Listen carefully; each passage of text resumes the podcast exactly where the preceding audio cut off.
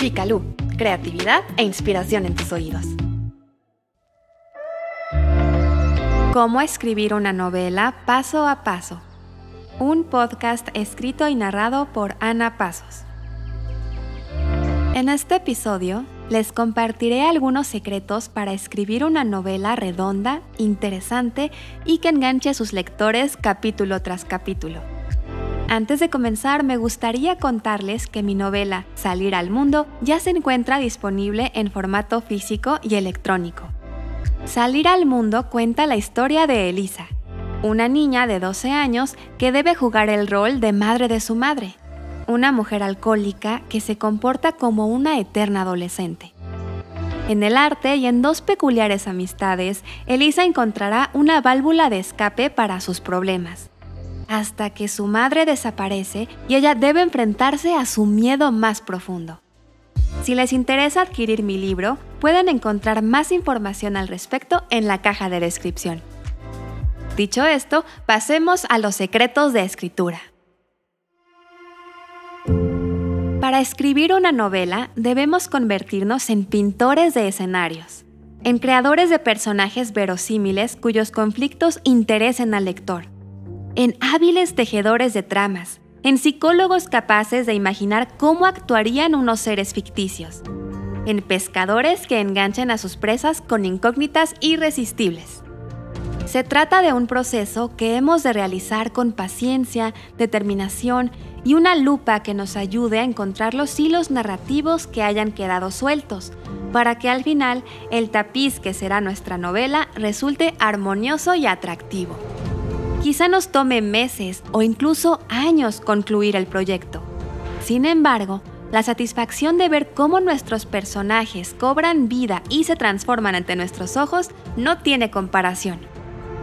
Si realmente deseamos trasladar al papel esa historia que ronda en nuestra cabeza, podemos servirnos de algunos trucos para que la aventura de escribir una novela sea más disfrutable y efectiva. Planeación antes que nada. No basta con tener una buena idea, sin importar lo original o ingeniosa que nos parezca.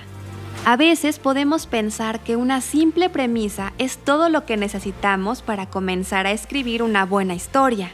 Pero al seguir esta fórmula, lo más probable es que nos encontremos con baches y topes que ralenticen el proceso a tal punto que terminemos abandonando nuestro sueño de escribir una novela.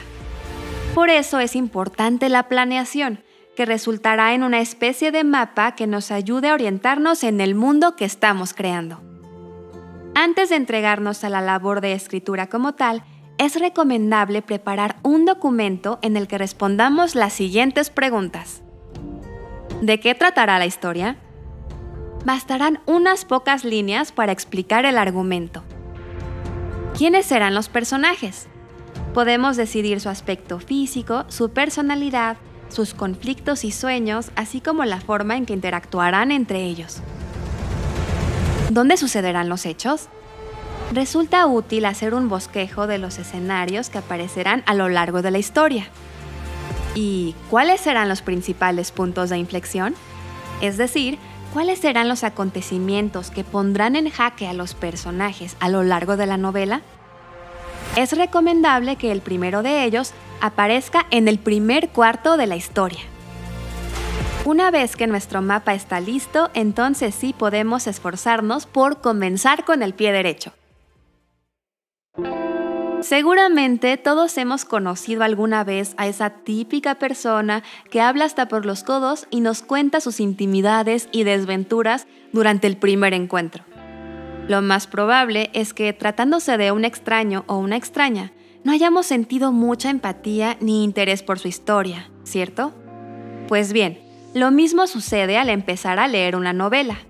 Si el narrador abre con una retaíla de problemas o detalles acerca de un personaje, no sentiremos ganas de seguir leyendo porque, seamos sinceros, acabamos de conocerlo y aún no nos importa tanto. Con esto en mente, debemos hacer lo posible por darle al lector razones suficientes para quedarse con nosotros desde las primeras líneas. Una manera de lograrlo puede ser presentando a nuestro o nuestra protagonista y su conflicto con apenas algunos seductores trazos. Recordando que muchas veces es mejor demostrar de quién se trata con acciones que con explicaciones. La idea es revelar unos pocos aspectos interesantes de la vida del personaje para que el lector se quede con ganas de saber más, lo cual nos lleva a hablar de el gancho. Desde los primeros párrafos de nuestra historia y capítulo tras capítulo, debemos lanzar ganchos que atrapen al lector de tal forma que no pueda soltar el libro. Un gancho es aquello que despierta nuestra curiosidad y nos hace preguntarnos qué pasará después o por qué un personaje se comporta de tal o cual forma. Veamos un ejemplo. La sombra del viento de Carlos Ruiz Zafón, una de las novelas más exitosas de las últimas décadas, comienza con las siguientes líneas. Todavía recuerdo aquel amanecer en que mi padre me llevó por primera vez a visitar el cementerio de los libros olvidados. En este caso, el gancho es prácticamente un ancla, pues la mayoría de los lectores no podrá resistir la curiosidad de saber qué es y dónde se encuentra ese lugar de tan enigmático nombre. Un capítulo sin gancho puede hacernos perder lectores, así que es importante estimular constantemente su curiosidad por nuestros personajes y lo que les sucede. Para lograr lo anterior, también se necesita crear personajes verosímiles. Sin importar que nuestra historia sea increíblemente imaginativa y original, meticulosamente construida y tejida con esmero, si nuestros personajes son inverosímiles, todo habrá sido en vano. El lector difícilmente se identificará con ellos y no tendrá interés por saber qué les ocurrirá. Para que un personaje adquiera tridimensionalidad, o en otras palabras, para que sea creíble, debemos esforzarnos por entenderlo o entenderla del mismo modo en que intentamos comprender a un amigo o una amiga.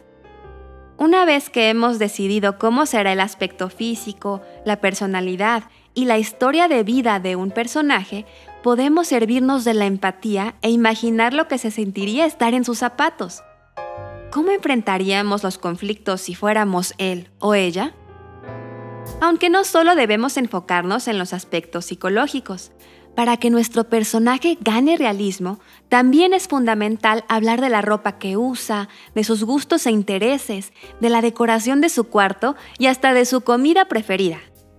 Por último, cabe decir que es recomendable estar dispuestos a hacer cambios. Si bien la planeación puede resultar de mucha utilidad, hay aspectos que solo comienzan a entenderse sobre la marcha mientras exploramos el mundo que estamos creando.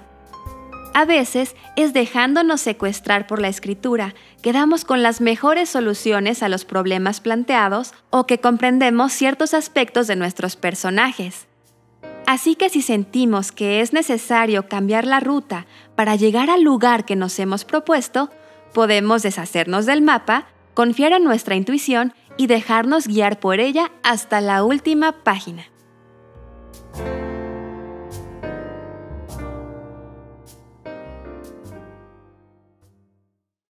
Si disfrutaste este episodio, te invitamos a seguir nuestro podcast y a compartirlo con quien tú quieras. También puedes visitar nuestro sitio vicalu.com y seguirnos en redes sociales. Gracias por escucharnos y hasta la próxima.